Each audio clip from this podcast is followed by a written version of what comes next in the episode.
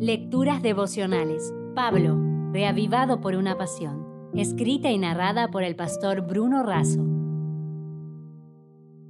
Hoy es 31 de enero, el último día del primer mes del año. Titulamos nuestra reflexión Siento que. Y en Hechos 28, 30 y 31 podemos leer.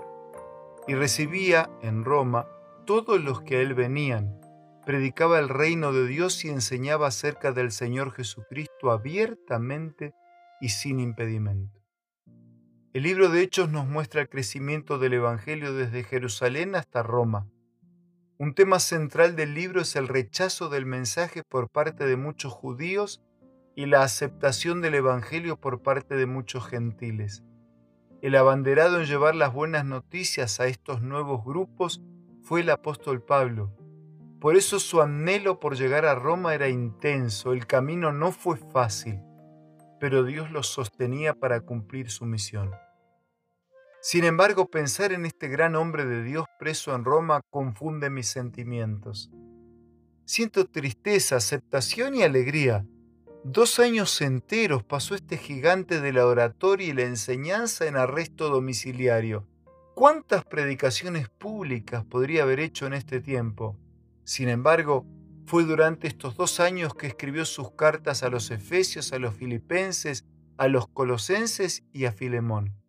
Dios siempre tiene un propósito para nuestra vida que va más allá de lo que nosotros podemos entender y percibir.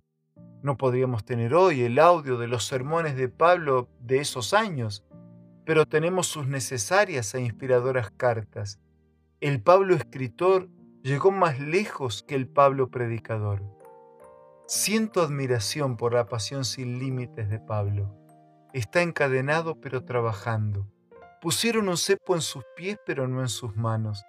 El mensajero está preso pero el mensaje está libre.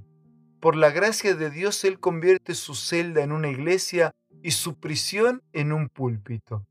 El registro bíblico dice que recibía a todos, les predicaba y les enseñaba de Jesús.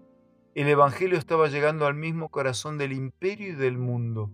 ¿Cómo no admirar tamaña entrega y sublime compromiso? ¿Qué harías si estuvieras preso de manera injusta? ¿Te quejarías? ¿Te deprimirías? Mira lo que hizo Pablo. Elena de Juárez lo resume así. No se desanimó mientras permanecía preso. Por el contrario, una nota de triunfo resonaba en las cartas que escribía desde Roma a las iglesias.